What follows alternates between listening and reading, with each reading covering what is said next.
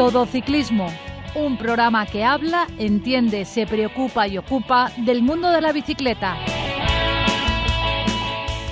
Muy buenas tardes. Esto es Todo Ciclismo, un programa que habla, entiende, se preocupa y ocupa del mundo de la bicicleta. Todo Ciclismo. Recibir un saludo de Sari Zorio que hace posible que este programa llegue hasta todos vosotros en la 102.5 Universidad Politécnica de Valencia Radio. Damos la bienvenida en el programa de hoy a don Francisco Franz. ¿Qué tal? ¿Cómo estás? Hola, buenas tardes. A don Francisco de casa. Muy buenas. Automovilista. Modera tu velocidad al adelantar a un ciclista. Ciclista, usa siempre el casco que debe estar homologado y asegúrate de su correcta colocación. No te olvides visitar nuestra web todociclismoradio.com. Comenzamos con las noticias que nos ha dejado estos últimos días la bicicleta en nuestra comunidad valenciana, de la mano de nuestro colaborador Jaime Pérez. El vilero Felipe Os y la asturiana Lucía González se han impuesto en el 23 Ciclocross Ciudad de Valencia, tercera y última prueba de la Copa de España 2020, en la que ambos ciclistas han logrado la victoria final después de haber ganado este fin de semana las dos pruebas disputadas en Xátiva y el domingo en Valencia.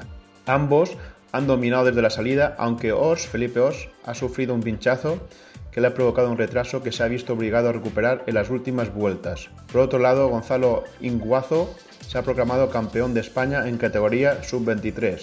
En otras noticias, el Plan Estratégico de Alto Rendimiento y Tecnificación de la Real Federación Española de Ciclismo sigue su curso en este tramo final del año 2020 y a partir del domingo 13 de diciembre y hasta el 16 de diciembre, la disciplina de ciclocross es la que se beneficiará de este proyecto. Alicante será, al igual que ha sucedido en las concentraciones de BTT y de Féminas de carretera, el escenario elegido para llevar a cabo este encuentro con los mejores especialistas de ciclocross de toda España. Ciclista, no sueltes nunca las manos del manillar. Don Francisco de Casa, ¿qué otras noticias nos deja el pelotón eh, profesional? Bueno, siguiendo un poco con el ciclocross, como ya ha comentado Jaime, en los campeonatos de España, de la Copa de España Open que ganó Felipe Orch, mm. eh, yéndonos al panorama internacional, está Van der Poel, ya sabéis, el monstruo este que, ha conseguido ganar... Le gusta el barro. Le gusta el barro muchísimo y ha, conseguido ganar eh, una carrera y ha hecho segundo en otra por detrás de una nueva figura que está empezando a destacar que se llama Tom Pizcock, de 21 años. Veremos a ver eh, lo que da de sí, pero para poner en apuros a este figura, ojo, que este ya debe ser un tío grande. Pero es que vienen, eh, se pasan de especialidad del ciclocross a la carretera auténticas estrellas que luego que, surgen y se hacen en, el ciclismo profesional de carretera y te vienen todas del barro, del ciclocross. No sé qué tiene esa especialidad que realmente ponen muy, muy finos, muy finos a los corredores y a una, a una edad muy temprana están teniendo más éxito que, bueno, antiguamente, bueno, y, en la actualidad también, eh, hay muchos ciclistas que compaginan eh, pista y carretera, pero no parece que tengan el mismo éxito los pistas, ¿verdad? No, es que vamos a ver, el, ciclocross es un deporte que se parece a la carretera, solamente que pedaleas, no, no tiene nada que ver. Eh, son bicicletas diferentes, trayectos diferentes, subidas y bajadas y sobre todo no existe el desgaste de esos jóvenes con 17, 18 años de carreras por etapas. Entonces vas a hacer una prueba de, de, ciclocross y el fin de semana haces otra, 60 o 70 kilómetros, te esfuerzas muchísimo, pero no, no, destrozas el cuerpo. Entonces, para la juventud, llegas a los 20 años o 22 años con un estado de preparación enorme para poder abordar lo grande del ciclismo, que son las carreras por etapas. ¿Eh? Yo creo que la razón es esa, que los que vienen del ciclocross han resguardado su juventud y no se han quemado antes de hora.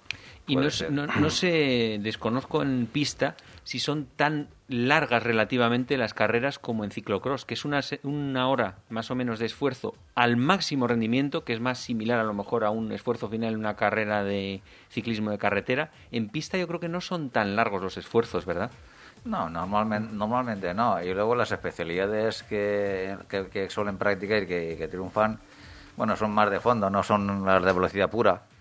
Y entonces lo que sí que hacen es que muchos pistas eh, españoles lo que hacen es estar en equipos profesionales de carretera, pero para coger eh, eh, el fondo y coger esa puesta a punto casi que con el objetivo de la pista, no al revés, no que te vienen de la pista ya eh, formados y una condición física para triunfar en carretera. Yo creo que aquí es al revés. Utilizan eh, lo- eh, la carretera para ponerse a punto para triunfar luego en, en- en la pista. Bueno, eh, también el, el, el ciclocross, eh, los campeonatos importantes tienen origen, origen y salida al mismo punto. Salen de un punto, dan una- unas vueltas a un circuito y vuelven ahí.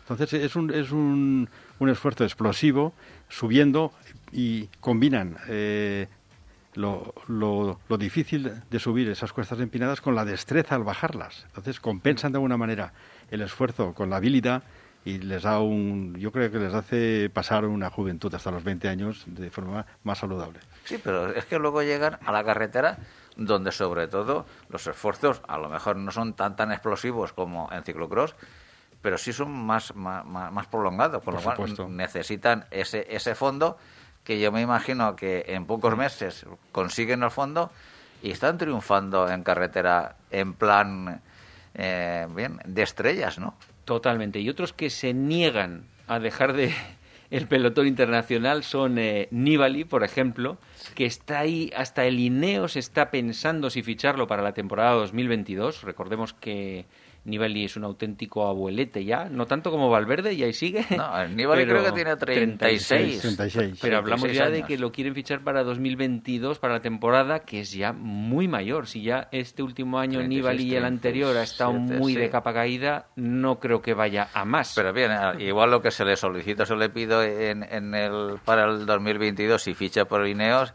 es simplemente que esté arropando a lo mejor en momentos puntuales al, al capitán de turno. Bueno, y la marca comercial lo que quiere es que, que se vea tu, tu Eh, logo. eso está claro, lo hemos comentado a veces Claro. con el Movistar fichando a Superman López, por ejemplo, o pero estás hablando de Lineos, porque otro caso, por ejemplo, es el de David Rebelín. Vale, a este hombre que sigue corriendo con 50 años, eh, que lo van a fichar en el equipo Cambodia Cycling Academy. En ese caso está claro que sí, es un nombre que va a hacer sacar en los periódicos a este equipo que de otra manera no habría salido. Obviamente. Eh, Bueno, eso le pero ni- compensa. Nibali, Nibali aún puede hacer top ten en una, una grande. ¿Tú Puede estar de los, diez, crees? de los diez primeros, sí, sí, de, de hecho lo, lo ha hecho.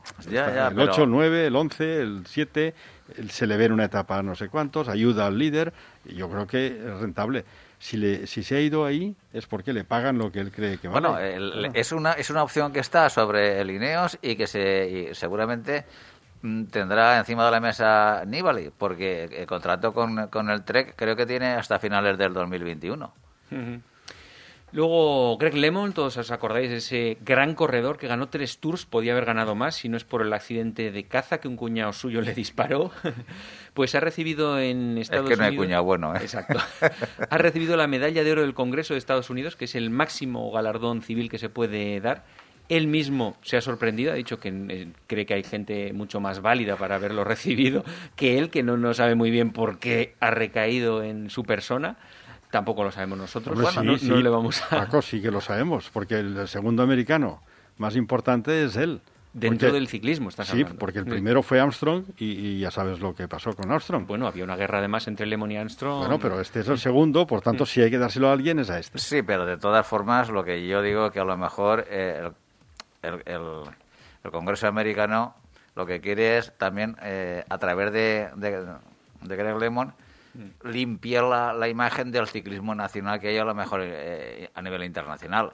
No lo sé, es, una, es, es, un, es un honor excesivamente alto para utilizarlo con el, con el fin que, que- que acabo de decir, pero bueno, es una de... de- Bienvenido sea, porque el ciclismo Esa- está en bocas de todo el mundo allí en Sí, Estados señor. Unidos. Sí, señor.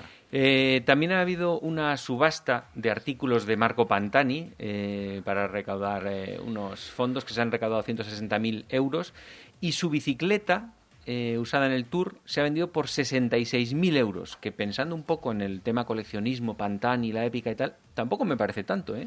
No, no. Además, eh, yo me imagino que eh, las pujas, eh, no, sé, no sé si se harían a, título eh, personal o más bien colectivo, pues, pa- pues para alguna mm, especie de, de, museo o algo que se haga en plan público. No lo sé, es decir, se me ocurre. Mm. ¿Por qué? Pues porque eh, sería, sería una pena que la bicicleta Bianchi, eh, con la que ganó un tour, el, el tour, eh, el Pantani, Pantani pues, quedara secuestrada en un rincón de una casa de, de, una persona que disfrutara de esa bicicleta toda su vida y el resto de la humanidad simplemente no sepamos ni, ni dónde está, ¿no?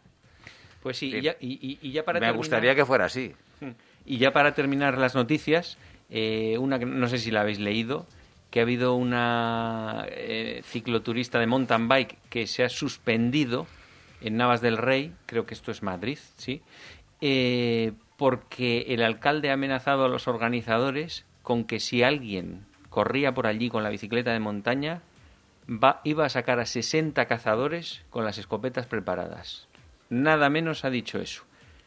Ojo, que los cazadores también se han puesto muchos diciendo, pero nos parece fatal que se nos utilice en ese plan en los medios de comunicación como que somos aquí los guardianes de... Pero se ha cancelado por eso precisamente. ¿Pero por qué? Porque, porque el, alcalde no quería que se celebrase y les amenazó con ese plan. pero no quería que se celebrase porque la bicicleta es, es, una manera eh, agresiva de, utilizar el entorno que tenemos el ser humano eh, al alcance nuestro. Bueno, por lo visto la bicicleta se espantan las liebres Los cazadores se quejan de que no hay libres. Es que realmente los políticos se podían dedicar a, solventar los problemas que tenemos y no a generar.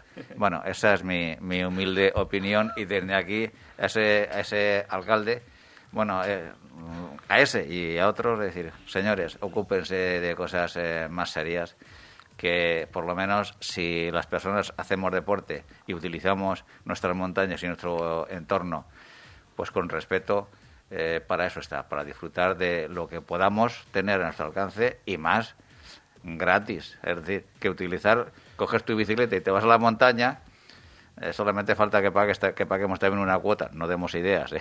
no, de, no demos ideas, porque, pero es que ya que te, nos prohíban utilizar una bicicleta para, mm, aunque sea con una competición, pero es que qué mal se le hace al entorno siempre y cuando luego al final se deje impoluto como cuando eh, estaba antes de, pasar por allí los aficionados a la bicicleta. En fin, esa reflexión ahí queda. ¿Alguna noticia más, don Francisco de casa? Nada más por hoy, Pepe. Pues la semana que viene más y esperemos que mejor. Automovilista.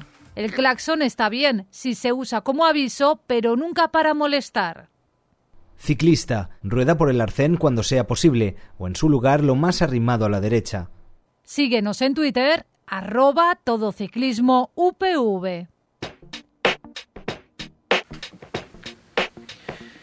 Nuestra invitada de hoy ya la hemos tenido varias veces en el programa. Ella es una apasionada de la bicicleta, ha hecho varios viajes así de cicloturismo con alforjas y en esta ocasión no está para hablarnos de un viaje. Pero primero de todo, muy buenas. Lola, buen día. Hola, buenas, ¿cómo estáis? ¿Qué tal? Eh, hoy has venido a contarnos sobre un podcast que has creado sobre historias de bicicleta, muy bonito, muy bien ambientado, guionizado, una pasada. Yo he escuchado todos los capítulos y me ha encantado. Pero antes de llegar a eso, yo querría saber por qué empiezas tú en la bici y por qué te gusta tanto. Pues en la bicicleta encuentro un, un elemento tanto de medio de transporte como de viaje como, como de deporte. Creo que tiene aglutina las tres cosas y, y, lo uso, la uso a diario para moverme por la ciudad. Me parece un excelente medio de transporte para los que vivimos en una ciudad como Valencia y, y además para salir de la ciudad para viajar, para hacer deporte los fines de semana. Entonces, me parece que es la herramienta que tengo, que tengo siempre conmigo. Es casi como la que siempre me acompaña. Pero ¿y por qué? ¿Cómo empezaste? ¿Te, ¿Te, mm. aficionaron tus padres o algo a, no, mira la bici, qué bonito está? Bueno, no, en el, en el pueblo en el que pasaba los veranos, siempre todos los niños íbamos en bici para arriba y para abajo siempre, las típicas eh, heridas en las rodillas de ir por ahí con la bicicleta y pegarte eh, trompazos. Todos tenemos alguna de esas. Claro. Y, y, luego ha sido un poco, poco a poco, simplemente por las circunstancias. Pues yo creo que vivir en una ciudad como Valencia lo, favorece, que te puedas mover, mover en esta en la bicicleta y, y luego lo, lo, descubrimos a raíz de, de, ver en internet a gente que viajaba con la bicicleta y entonces empiezas a probar a hacer viajes más cortitos, te das cuenta de que lo disfrutas, que te da mucha libertad, que, que la combinación entre hacer deporte y visitar espacios naturales nos gustaba mucho y luego pues como a mi pareja también le gusta pues ha sido una afición que hemos compartido y, y, y, luego vas entrando en este mundo y vas descubriendo muchos otros mundos relacionados con el mundo de la bicicleta. No es solo el urbano, sino como digo, pues el de, el de turismo o el de deporte o ya en esta, en esta fase incluso las historias que, que vienen relacionadas con el mundo de la bicicleta como elemento disruptor de la sociedad. Porque tú, eh, digamos que eh, usas como transporte urbano la bicicleta y luego viajes cicloturistas. Lo que no has hecho en general, creo, ¿eh? no lo sé, es eh, salir con una peña los fines de semana, en plan con la bicicleta, eso no, ¿verdad? No, no, siempre, siempre he sido de forma amateur y, y muy de forma individual o en pareja o a lo mejor con amigos, de forma puntual. Pero es un poco el deporte como, como evasión, más que un, ni competiciones deportivas ni, ni para nada este tipo de, de disciplina, ¿no? Siempre de una manera muy recreativa, muy por placer y, y por mantenerte un poco en forma al aire libre. Bueno, y centrándonos ya un poco en el podcast que has creado de historias de bicicletas, lleva en estos momentos cuatro capítulos, supongo que, que irás creando, no sé cuál es la periodicidad. Eh, hemos sacado cuatro capítulos eh, semanales, este último domingo, salen cada domingo, eh, la intención es publicar una primera temporada de ocho episodios, entonces hemos hecho cuatro primeros, un descanso de una semana y ahora a partir del, del domingo que viene saldrán los otros cuatro cada domingo también. La idea era como los cuatro lleva todo mucho mucho esfuerzo y mucho trabajo haber sacado los cuatro primeros que un poco los tenía ya medio preparados y ahora darme un poco más de tiempo para terminar de perfilar los cuatro siguientes. Porque cada capítulo, para el que no lo haya escuchado, eh, consiste, digamos, es más o menos media hora, que has considerado que es una, un, tiempo adecuado. Y, y, en ellos, ¿qué cuentas? Por ejemplo, el primer capítulo es El viaje más extraordinario. Son episodios de entre, entre 20 y 25 minutos. Y cuento historias relacionadas con el mundo de la bicicleta, en las que son historias reales, hasta ahora son todas de, del pasado y de cómo la bicicleta ha tenido un papel fundamental en el desarrollo de la sociedad. En el primero de ellos, que es el que comentas, cuento la historia de Annie Londonderry, que es la primera mujer que dio la vuelta al mundo en bicicleta, y cómo este, esta vuelta al mundo es muy peculiar y ahí suceden una serie de, de cosas que hacen que la historia y ella misma, el personaje, es, merece mucho la pena saber y conocer de cerca cómo hizo este viaje, la publicidad, cómo utilizó la publicidad para para hacerse valer de ella y, ayudarse a, a, viajar en un momento en el que las mujeres era muy difícil que viajaran o que se movieran por el mundo solas. Y, y luego sin embargo en el siguiente cuento una historia que es totalmente distinta que tiene que ver con con Miguel Delibes y cómo utiliza la bicicleta en un momento de su vida para hacer viajes para acercarse a su novia que vive en esos momentos en otro en otro pueblo. Uh -huh. Son historias en cualquier caso que tienen que ver con, con el uso de la bicicleta y cómo personas utilizan esa bicicleta para conseguir cosas o para transformar su entorno o como elemento, como decía antes, disruptor el siguiente es El Diablo con Vestido, que es una participación en el Giro eh, de una chica. Y el cuarto es El Ciclista del Régimen, que es eh, sobre Gino Bartali. Pero cada sí. capítulo de estos, a ver, a mí me parece una currada espectacular. o sea, lo es, lo es. o sea, ¿Cuántas horas? Porque es que, para el que no lo haya escuchado, por favor, escuchar uno, porque es que es eh, un guion muy bien preparado, con un inicio, un desarrollo de la trama, final, efectos de sonido de fondo, o sea, una documentación que ¿cuánto te lleva hacer cada uno? No, no he contabilizado porque me da hasta vértigo contabilizar las horas que llevo invertidas. Empecé en septiembre con la idea, ya me, me decidí a lanzarla. La verdad es que en algún otro momento igual no, no habría sido capaz de llevarlo a cabo por eso, porque requiere mucho tiempo. Metido, no sé, la parte de documentación es muy importante porque tienes que buscar la, la historia, una historia que, que veas que, que, pueda enganchar, que pueda gustar, que pueda conectar con la gente. Luego es la redacción del, del guion, que entre, pues sí, me puede llevar fácilmente, no sé, dos tardes enteras pero enteras, enteras. Eso después de haber recopilado toda la, documentación, que también será Su, una semana investigando. Claro, ya ahí ya vas buscando pues ratitos, ¿no? Sacas un ratito, buscas por aquí, luego me leo libros relacionados, intento buscar varias fuentes para incluso hay veces que eh, intentas tirar de una historia y has dedicado tiempo a la historia y luego por lo que sea la descartas y dices, bueno, esta no, por aquí no voy a tirar y empiezas de cero otra vez con otra. Entonces, eh, sí, es bastante tiempo entre la redacción, luego la revisión de los guiones, que aquí tengo tengo ayuda porque mi marido Daniel Robles me ayuda a hacer la revisión y, y, es muy bueno tener una visión un poco distinta cuando alguien que, que no ha estado en todo el proceso desde fuera te lo lee desde el principio y, y detecta mejoras o cambios o, o cosas que tú no, ya estás tan metido en la historia que a veces no detectas, ¿no? Eso todo en pues, papel, antes, claro. O sea, digamos, en papel, antes de, de grabar ni un segundo. Sí, exacto, exacto. Y luego ya, bueno, pues hago la, cuando ya tengo claro el guion y ya lo doy por válido, digo, bueno, esto, esto sí funciona. Entonces, pues hago una locución y grabo aquí en casa. Sí que invertí en, en un equipo un poco más bueno, en un, pues un micrófono más bueno, tengo una grabadora y, y haciendo muchas pruebas en casa para ver dónde conseguía el mejor sonido. Mm hasta que al final conseguí el sonido que, que me gustaba y luego ya empieza la parte de producción de audio, que esa personalmente es la que más me cuesta. Claro, porque eso también lo haces tú, todo meter los sonidos de fondo, las bombas estallando.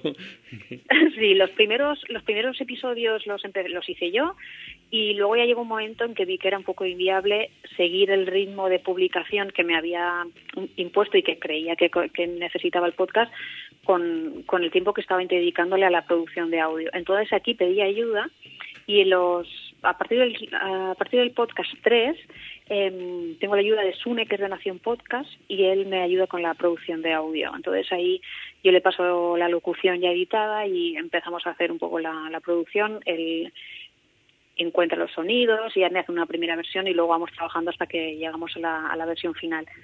La idea es que quedara algo como completo, ¿no? Un, producto bien acabado, que se nota que está hecho con mucho mimo, con mucho detalle y que la gente que, que, que, se escuchara realmente bien, ¿no? Que fuera un producto que, que mereciera la pena escuchar. No quería que hubiera ningún fallo de sonido, no quería que hubiera.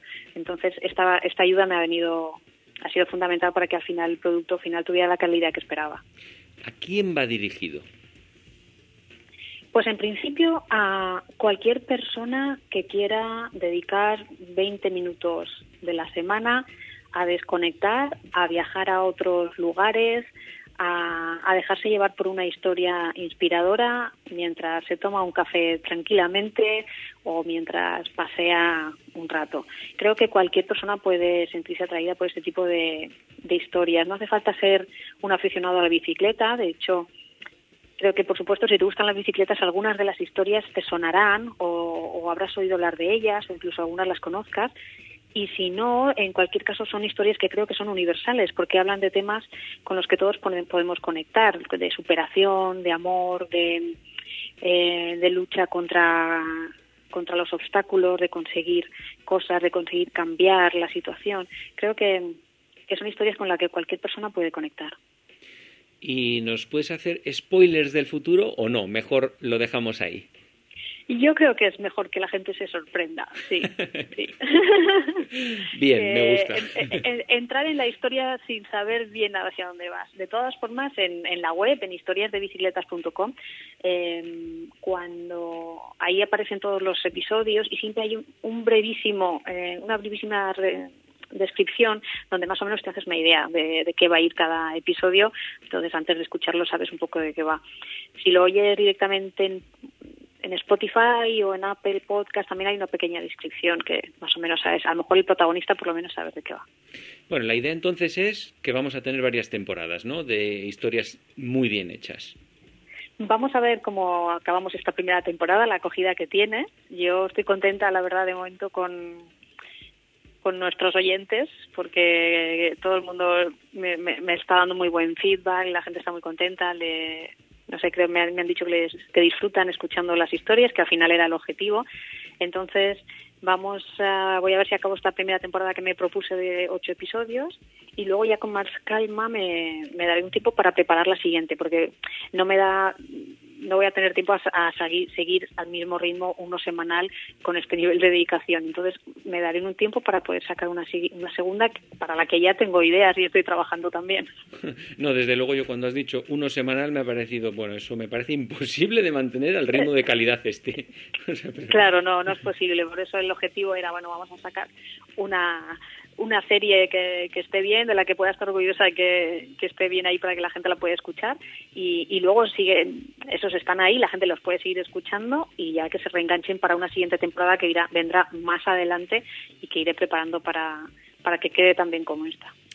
Bueno, Lola, pues nada, muchas gracias por habernos contado de qué va historias de bicicletas y te seguiremos escuchando, eso seguro. Muchas gracias por haber estado hoy con muchas nosotros. Muchas gracias a vosotros. Venga, Un placer. Automovilista. La distancia mínima para adelantar a un ciclista es de metro y medio y hay que invadir total o parcialmente el carril contiguo. Ciclista. Recuerda, hay que ir siempre con los cinco sentidos encima de la bicicleta. Búscanos en Facebook. Todo Ciclismo UPV Radio. Bueno, después eh, de estas historias eh, sobre bicicleta o para la, la bicicleta, eh, realmente yo he escuchado una de ellas y es impresionante. Desde luego, como os ha dicho Paco, recomendamos que las escuchéis. Sí, sí, tenéis que escucharlas y me comentáis Paco Frank, ya verás, cuando las escuches yo creo que te van a, gustar mucho. Merece ¿eh? mucho la pena, la verdad son trabajadas y muy elaboradas. Para estar, es para estar tumbado en el sofá escuchándola tranquilamente o, dando un paseo por la naturaleza escuchándola. bueno, la verdad es que ya le has preguntado eh, sobre que te cuente algo de, spoiler de qué pretende hacer.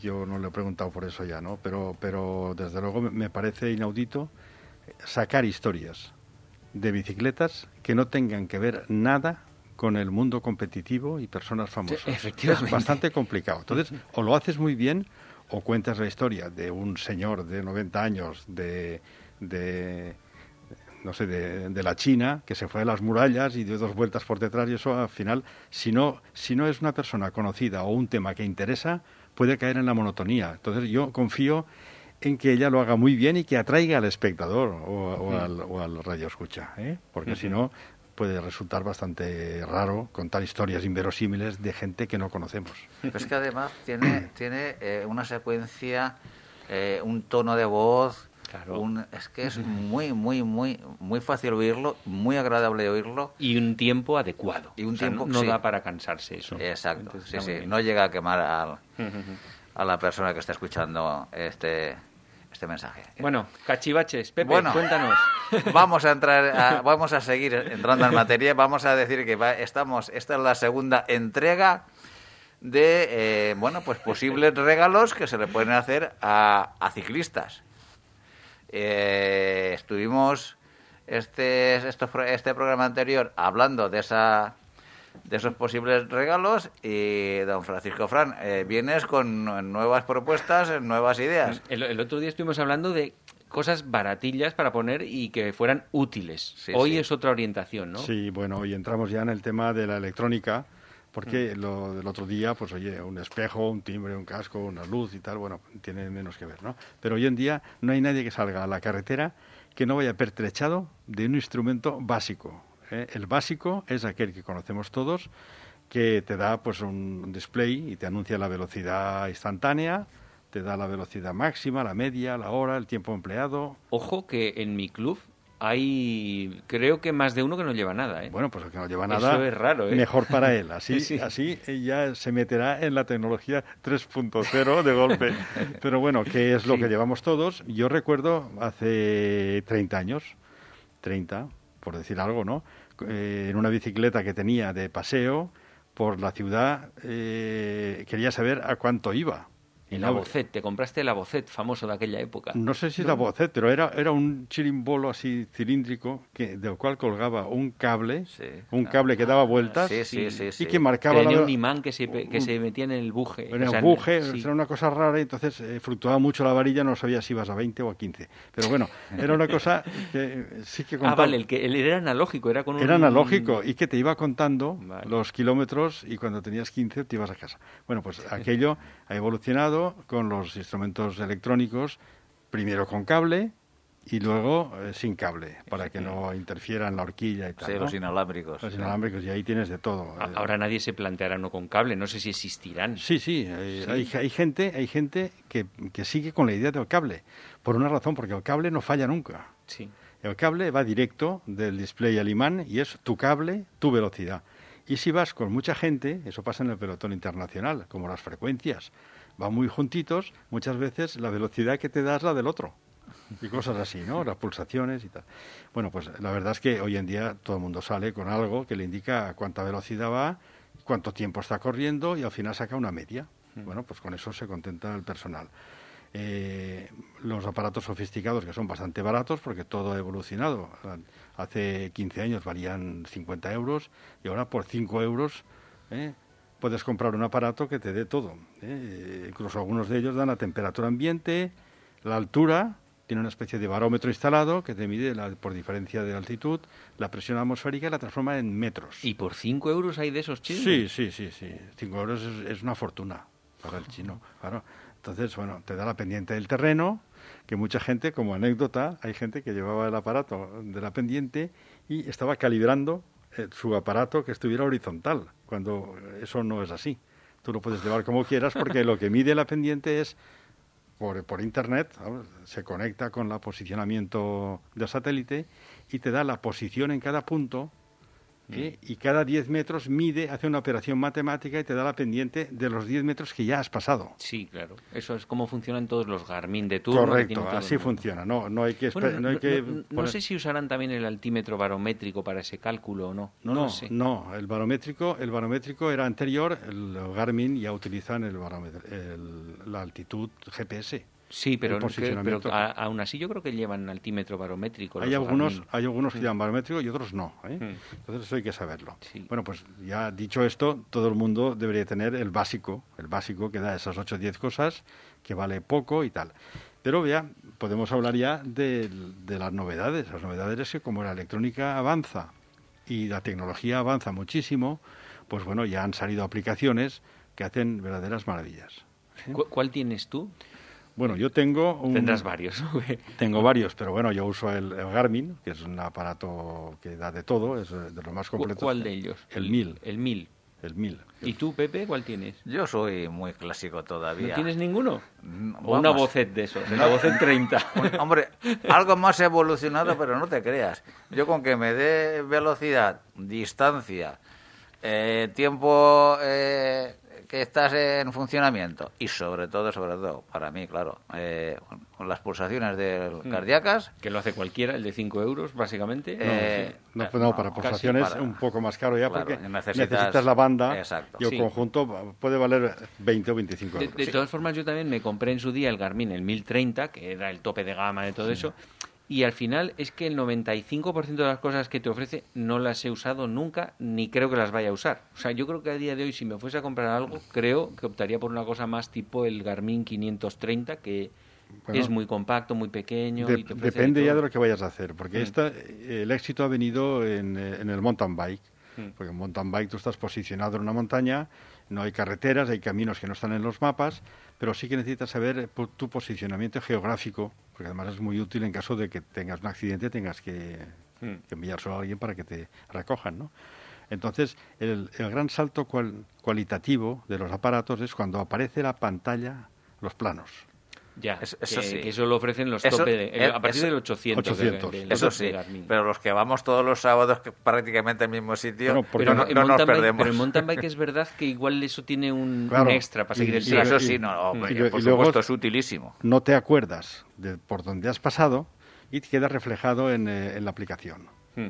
Por tanto, y, y luego si quieres repetir una aplicación, la, la gran ventaja de estas cosas es que se pueden programar. Es decir, tú ya sales de casa con la ruta que vas a hacer y en la pantalla del Garmin te indica por dónde tienes que ir para no perderte Hmm. en los cruces y en los caminos.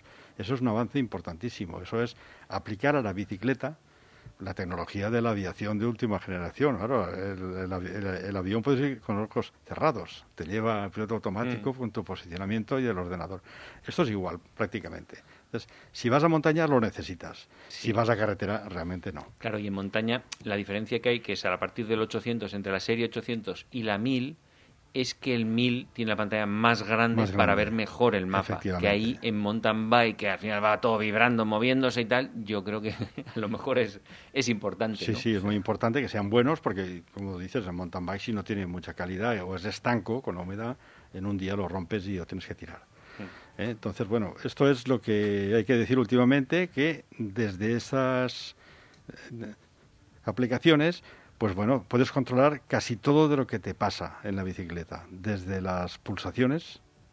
En las pulsaciones hay, algunas, hay algunos programas que te indican las zonas de pulsación y te dicen tu zona del Sí. umbral aeróbico. Sí. Eso lo van recalculando ellos Ellos, automáticamente. ellos de forma de forma un poco simple, no es lo mismo Mm. que ir a un médico, si le pones tu peso, tu edad y la máquina interpreta qué es lo bueno para ti.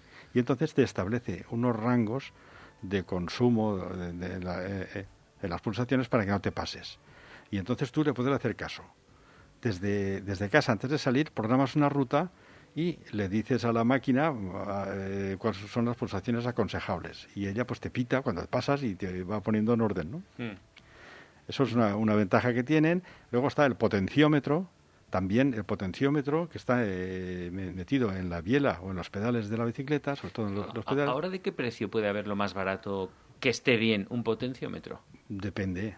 Ya sabes que online funciona con el Oriente. Pero por menos de 1.000 euros se puede conseguir uno, por y ejemplo. Por, y por 700. Por se- Y- uno fiable Y que por esté bien y 400. todo. Están vendiendo ya mm, bielas, bielas con pedal, con el artilugio, por 400 euros. Pero al final tienes que acabar comprando una biela, un pedal, lo que sea. No puedes usarlo en lo que tú tienes ya. No, porque Es, es muy complicado. Es que tiene que estar integrado en, en el elemento mecánico, eh, Mm. bien, bien, bien puesto en el pedal, bien puesto en la biela. Entonces no vale ponerlo y quitarlo.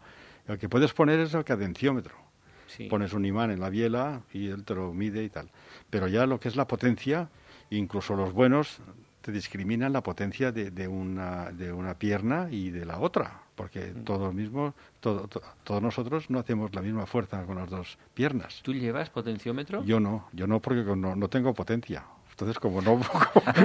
Para ver ahí 180, aunque sea. Pero bueno, eso es lo que decíamos antes de que a lo mejor eh, todos eh, estos equipos que, que están al alcance del- de, de los ciclistas, pues te suministran tal cantidad de información que realmente te tienes que plantear si necesitas tanta información. Ostras, es que No. como te pongas a analizar en cada día de la etapa todos los datos que te Claro. da, te tiras toda la tarde. ¿eh? No, pero yo estoy hablando de que eso existe Sí, sí, claro. y que mucha gente normal, al que sale a la bicicleta y sale con la peña y no, no compite, y, pues no necesita esas cosas. Pero el que compite se entrena en series para bajar los vatios por kilo, la potencia no sé cuánto, y entonces necesita tener un aparato sofisticado para entrenarse. Estoy hablando de gente que quiere prosperar, incluso los profesionales han empezado y lo llevan todos.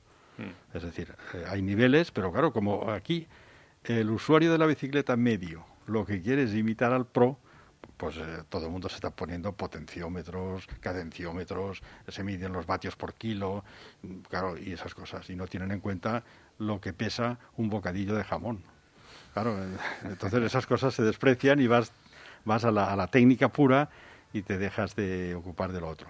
Pero bueno, que eso está ahí, De, existe. de todas formas, los potenciómetros yo sí que veo que no los lleva mucha gente, solo los llevan en cada club la gente más joven y con más eh, idea de competir, o sea, de competir me refiero a hacer buenos tiempos en Bueno, las marchas, ese tipo Yo de creo cosas. que, que no solamente los que la- con idea de competir, sino aquella gente joven, sobre todo como tú dices, que tiene una mentalidad de ir mejorando, de, de ir mejorando cada vez eh, Sí. sus registros. Eh, sobre todo estos que, que, todos los años tienen su cita en el calendario, la quebrantahuesos, la no sé qué, la no sé cuántos, y tienes que bajar el tiempo del año anterior. Mm. porque eso te obliga a tener un compromiso con la bicicleta año a año. Eh, es una motivación que está bien, es una forma para, salir en bici, sí, sí. Bueno, y el, mercado tiene que vender bicicletas, obviamente.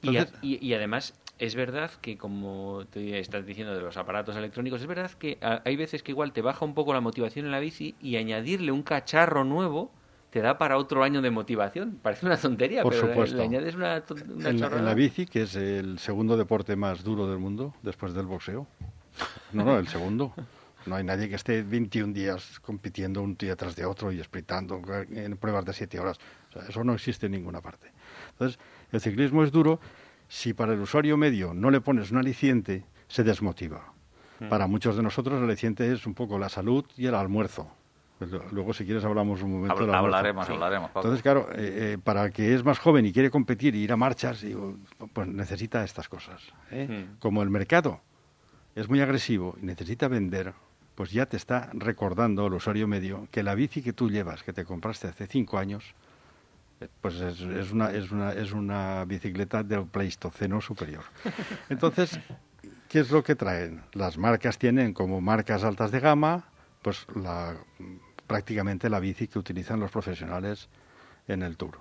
Son bicicletas entre 6 y 7 kilos, bicicletas que llevan freno de disco, bicicletas que llevan el potenciómetro instalado en los pedales y que tiene ya el soporte para Garmin para que no falte de nada, que no se vea ni un solo cable, va todo inalámbrico. ¿Cómo que tiene el soporte? ¿Lo tienen incluido ya, digamos, sí, sí, lo tiene, en, el, diseño de la potencia, hmm. las grandes marcas ya tienen una, una cosa integrada en la estética de la potencia para que te coloques tu aparatito. Mm.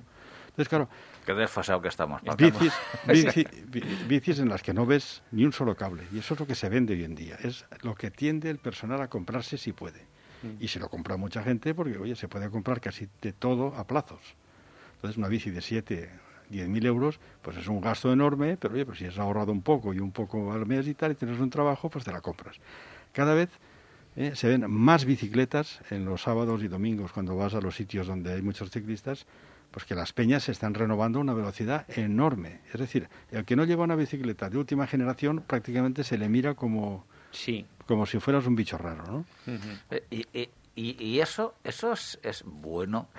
Eh, voy a decir, lo, que yo te digo no es... bueno ni es malo. Si, si te la quieres comprar, pues muy bien. y si no, pues no. Sí, pero, pero es que claro, eh, eh, yo entiendo que, que las fábricas tienen que incitar al consumo como sea, pero que un vehículo que puede pasar de generación a generación porque el desgaste propio de una bicicleta, aunque sea de carretera, bueno, tú puedes tener rodamientos tal, pero vas quitando una rueda, poniendo, pero el cuadro, las cosas fundamentales eh, están para pasar Te vale una de hace 30 años perfectamente y no cambia prácticamente.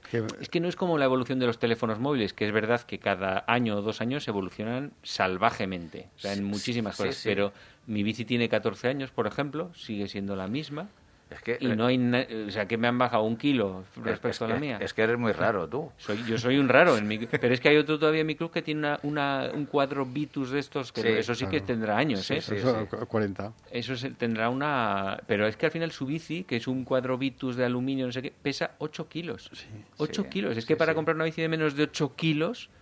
Eh, al final te tienes que gastar muchísimo dinero. una bici normal de 2.000 euros pesa eso. Pero eso pasa en todas las cuestiones de la vida fíjate que los coches, hay gente que se gasta 200.000 euros en un deportivo y por la carretera no te dejan pasar de 120. Entonces, ¿para qué quieres tanto coche?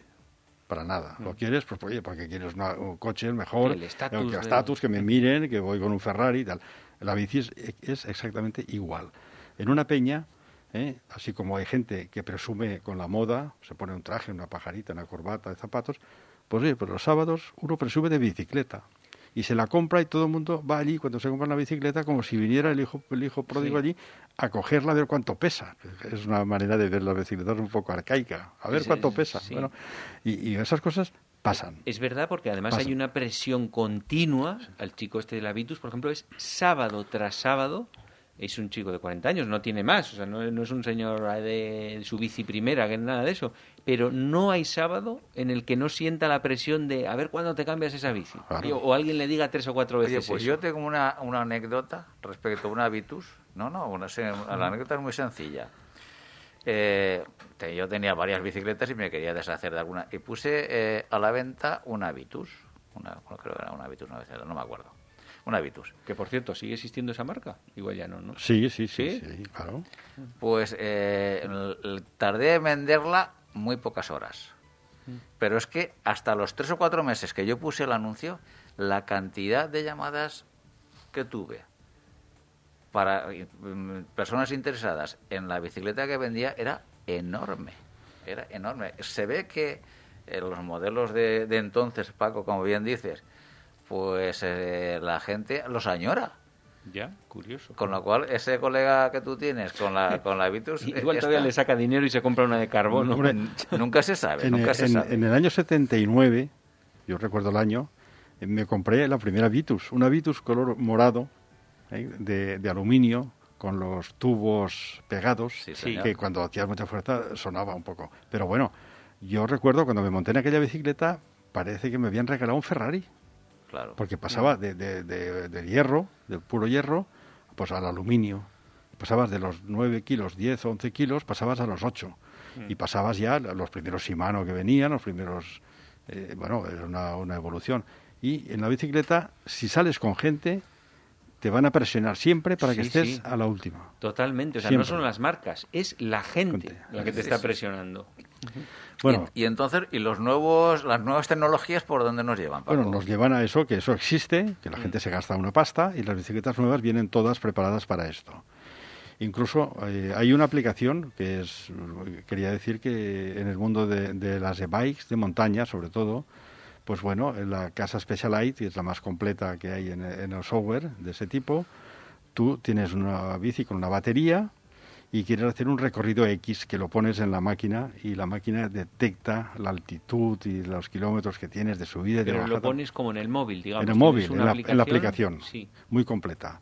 La pasas por Bluetooth a la bicicleta, al display, y le puedes decir a la bicicleta que quieres hacer esa ruta y que te llegue la batería. Y ella te dice a qué velocidad tienes que ir. A ver si la hace como muy optimista, muy pesimista, dándote poca energía y luego cuando queda un kilómetro para casa te pone a Bueno, 50 por hora para No, gastar no, la batería. No, no, la máquina te dice un, un ritual que tú vas siguiendo en el display y si lo sigues a pie de la letra, Mm. tú llegas a casa haciendo los, los 70, 80 kilómetros que has hecho a la velocidad de subida que ella te ha dicho y llegas a casa con batería, que es el objetivo. Pero eso es como estándar en todas las especialidades. En la especialidad normalmente lo llevan todas las máquinas de montaña. En las demás marcas tienen unas aplicaciones bastante peores. Por ejemplo, la Giant pues, tiene bicicletas y hace una aplicación, pero que no, no es ni de paso eso. Pero, y en cuanto al hardware, sí que son tope también de gama las especialidades. eh, Sí, normalmente la, la Specialized eh, de montaña, pues el alto de gama viene a ser la bici deseada por todo el mundo. O sea que sí que son número uno. E incluso han hecho una incursión en el campo de la bicicleta de carretera, eléctrica de carretera, y han sacado un ejemplar que vale 12.000 euros y hay uno de 15.000 que es una, una edición limitada, una, una bicicleta que pesa 11 kilos, que tiene un motor limitado, limitado en peso y en potencia, y una batería limitada en peso y potencia, bueno, en, en capacidad. ¿Para qué? Para aquel ciclista que esté bien preparado, sienta que va con una bicicleta casi normal y le dé una pequeña ayuda al culminar algún puerto si va acompañado para no sufrir demasiado. Pero es una bicicleta de carretera de lujo, no es la clásica bicicleta de, de- de- motor que se la pone uno para no, no trabajar, ¿no? o trabajar menos. Vale, pero esto era es principalmente pensado en el mountain bike, ¿no? El sistema Sí. este que cuentas. En, en el, en el mountain bike. En las bicicletas normales, pulmonares, o como le llama la gente, que bueno, llamar una bicicleta pulmonar, pues, podían llamarla también de, de- de riñonal o, Pero- o, o mu- mu- muslonal. Pero, pero alguien la llama así a las bicicletas. sí, sí, las bicis llama mucha gente pulmonares Ah. para Las distinguir bicicletas clásicas. para distinguirlas de las otras. Entonces hay Mm. la última, la última aparte, aparte de los de los 12 o 13 coronas que están saliendo al mercado para un monoplato, que eso está ahí ya, mm. pues bueno, viene también el cambio, el cambio automático, eh, inalámbrico, ¿eh? electrónico, y que tú también lo programas desde la aplicación de tal manera que puedes ir con un piloto automático. Es decir, tú le dices a la bicicleta, mira, yo no quiero pasar de 140 pulsaciones y voy a ir de aquí a ahí, que hay dos puertos y tal. Y la bici, bueno, te va cambiando de marcha sobre, sin que tú hagas nada, porque sabe, teóricamente, sabe qué edad tienes, qué fuerza tienes, qué altura, qué peso, no sé cuánto, y entonces, oye, la bici te va cambiando sin que tú te preocupes de cambiar de, de piñones para no superar esas pulsaciones. A mí eso me genera muchísimas dudas, ¿eh? No, sé. no a mí más, más que dudas, más que dudas, lo que me, lo que me genera es que yo eh, pienso que, voy eh, en una bicicleta de ese tipo y digo, oye, qué monótono que debe ser también el, camino, porque solamente te preocupas de cogerte bien al manillar y, dar pedales y mirar, porque es que ni siquiera... Bueno, Pepe, pero eso también podéis decirlo de los coches de cambio automático y son comodísimos. Para no, que... no, no, sí, yo estoy hablando de bicicletas, pero para, para mí me, motiva mucho.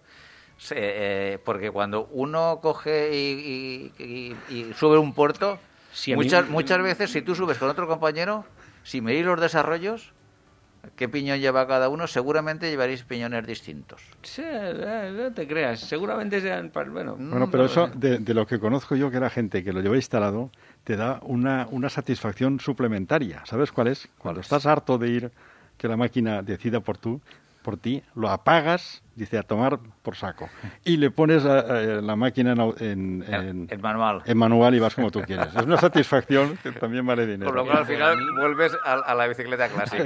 Así visto me parece complicado de narices que eso funcione correctamente, porque hay tantos cambios puntuales en un tramo de 3 metros, en 10 metros, de desnivel que te obliga, cambias, vuelves a cambiar, que no sé cómo se gestiona. hay, una, hay una cosa que la máquina no podrá saber nunca, y son las ganas que tienes tú de correr o de no correr, o si tienes ganas de apretar o de no, la máquina no lo sabe. La máquina te, eh, como si fueras ahí en, en una cadena de montaje, te lleva a lo natural.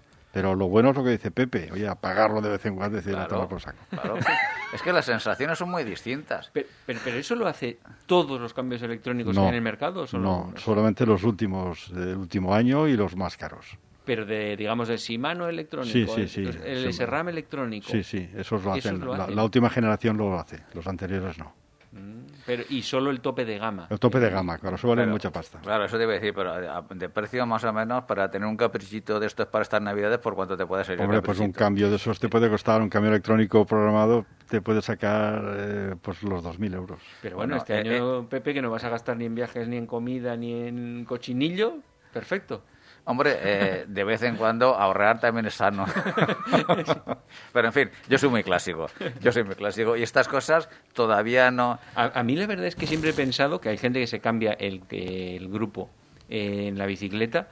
Me parece que es, que, es tan sumamente caro comprarlo suelto que lo veo un absurdo. O sea, es que yo casi te compras la bici entera por lo que vale comprarte un grupo suelto. Ah, muchas veces sí.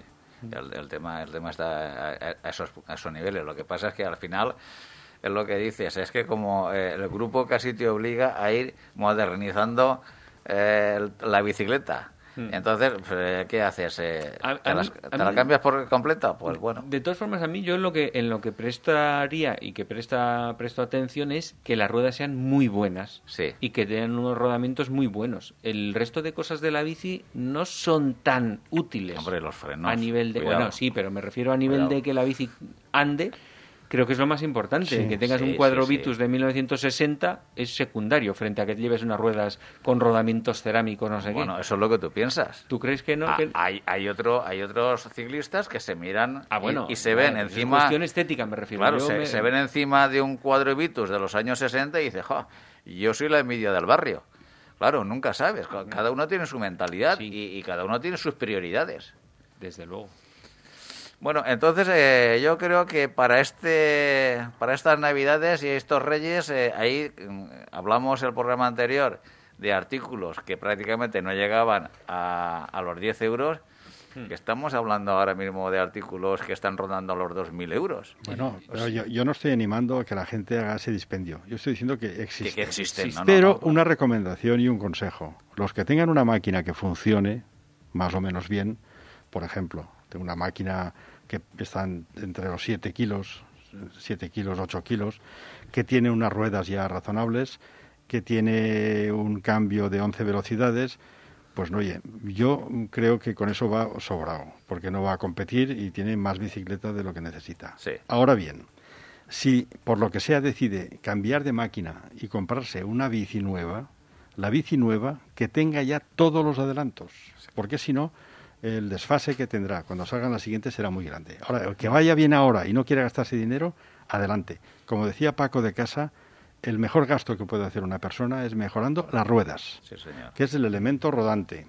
Sabéis que el mm. confort está entre el cociente, entre lo que rueda y lo que suspende. ¿eh? Por eso tienen los amortiguadores los coches, cuando van cargados van más cómodos. Pues bueno, en bicicleta igual. Si tú aligeras las ruedas, el confort es mucho más importante en una bicicleta. ¿Vosotros os vais a autorregalar algo? No, yo, no, yo voy sobrado. Yo, yo, afortunadamente, si pudiese, una batería nueva. Yo una luz delantera ya me autorregalé el otro día y ya está, hecho. Eso.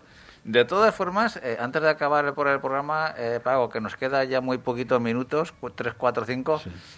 No me gustaría acabar el programa de hoy porque estamos entrando ya en tiempo de invierno que hace mucho frío, los almuerzos de los sábados. ¿Tú qué nos aconsejas a la hora de, de almorzar ya cuando vamos en, nuestra peña. Yo, hombre, yo aconsejaría eh, partir de la base de hacer un pequeño test a la gente que sale en una peña. Por las mañanas, dices. O la mañana o por, el grupo de chat. Es decir, que uno resuelva y que conteste sinceramente para qué sale en bicicleta el sábado. Entonces, claro, hay gente que sale para ganar al compañero, otro para otro para almorzar, el otro porque hacer deporte, el otro para largarse de casa. Entonces, cada uno lo hace por un motivo determinado o por varios a la vez. Entonces, el almuerzo es muy importante. Pero en tiempos de pandemia como este, ocurre una circunstancia, y es que los sábados y los domingos, con el frío que hace ahora, las terrazas soleadas escasean, de tal manera que cuando llega el ciclista a las 10 o 10 y media a almorzar, ya no hay ninguna mesa al sol libre, hay a la sombra que te puedes congelar vivo. O pasar dentro del bar, lo cual en este momento no lo recomiendo para nada. Es decir, nos quedan unos cuantos meses de sufrir esta pandemia con la mascarilla, vamos a ser un poco prudentes y mi consejo es, estamos siguiendo ya algunos de nosotros, es intentar no entrar al bar, si no se puede, para nada. Es decir, y ni siquiera encargar un bocadillo en la barra, porque el servicio de barra no existe, muchos bares lo han quitado, y no te, no te dan el bocadillo en la barra para que te lo comas fuera. Mm, yo creo que en este momento habría que hacer un esfuerzo de mentalizar al colectivo de que se lleven la comida de casa. Y buscas en el sitio donde para los demás allí, pues siempre hay un rincón soleado, sin viento, te tomas lo que llevas. Oye, en vez de estar una hora y media allí, estás media hora, llegas antes a casa y has sido prudente y no has dado opción a que te pueda contaminar nadie. Ese es mi criterio. Y ya, dejaremos los bocadillos y los cacaos de interior y las risotadas y los vinos y los carajillos mm. y con los chistes para cuando podamos. Totalmente de acuerdo contigo, Paco. No solamente estoy totalmente de acuerdo, sino que yo soy uno de los que lo practican. Es decir, y te digo una cosa, el problema es que cuando te aficionas a esto, empiezas a cuestionarte si tiene sentido el hecho, hombre, la única eh, cuestión que tiene validez es decir, estar eh, un, tiempo con los colegas y comunicándote es un acto social que está, está muy bien. Pero si tú lo que sales es hacer deporte y, demás, el almuerzo no deja de ser, vamos a decir que un, un, paréntesis en, en, nuestra, en nuestra actividad deportiva. Entonces, si ese paréntesis lo reduces a la mínima expresión, es decir, tú sacas, paras, eh, te tomas unas barras o un plátano luego que lleves de casa, eh, como bien dices, 15, 20 minutos, máximo 30 minutos, eh, otra vez hacer la ruta de vuelta, ganamos un tiempo importante y llegamos a casa antes, que supongo que para todos es también un tema relevante, porque hay veces que llegamos a unas horas un poco imprudentes y, sobre todo apostamos por una cosa, que es por, por, salud, porque ahora mismo el meterte dentro de un, de un bar a, a, pedir el bocadillo y consumirlo y demás, ¿Cuánto tiempo, cuánto tiempo estamos en un sitio cerrado donde aerosoles, historias? Entre 45 minutos y una hora. Sí, pero mm. además, ten en cuenta que, que, todo el mundo está con la mascarilla bajada, es decir, no, está la mascarilla puesta, porque estás, estás consumiendo. Mm. Entonces eso es un foco de riesgo elevadísimo. Señores, piénsenlo. Sí, porque faltan pocos meses. Yo creo que si todo va bien y nos vacunan, pues eh, en mes de junio o julio, pues ya prácticamente habremos conseguido la, famosa... Eh, la, inmunidad de rebaño. La, inmunidad de, borrego, que digo yo. Entonces, bueno, ya la tendremos y ya se irá relajando el uso de mascarillas en exteriores y yo creo que la segunda parte del año será de mascarillas, pero en interiores, para subir al transporte público, el autobús, para entrar a los sitios locales cerrados. Y por la calle, intuyo que a partir del verano nos dejarán ir sin mascarilla. Esperemos que así sea. Sobre todo, ciclismo, eh, deporte, pero también salud. Y utilicemos el término salud en toda su vertiente. Almorcemos seguros, señores. Hasta aquí el programa de hoy. Don Francisco de Casa, muchas gracias por estar con nosotros eh, un día más. Muy bien, Pepe. La semana que viene seguiremos. Don Francisco Fran, nos vemos, nos escuchamos el próximo lunes. Pues sí, como queráis. Y a todos vosotros os esperamos el próximo lunes a partir de las seis y media de la tarde y los jueves a partir de las doce del mediodía.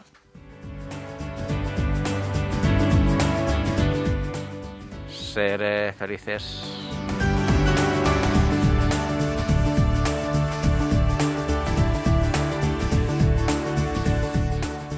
No te olvides visitar nuestra web todociclismoradio.com. Acuérdate de ponernos una reseña en iTunes.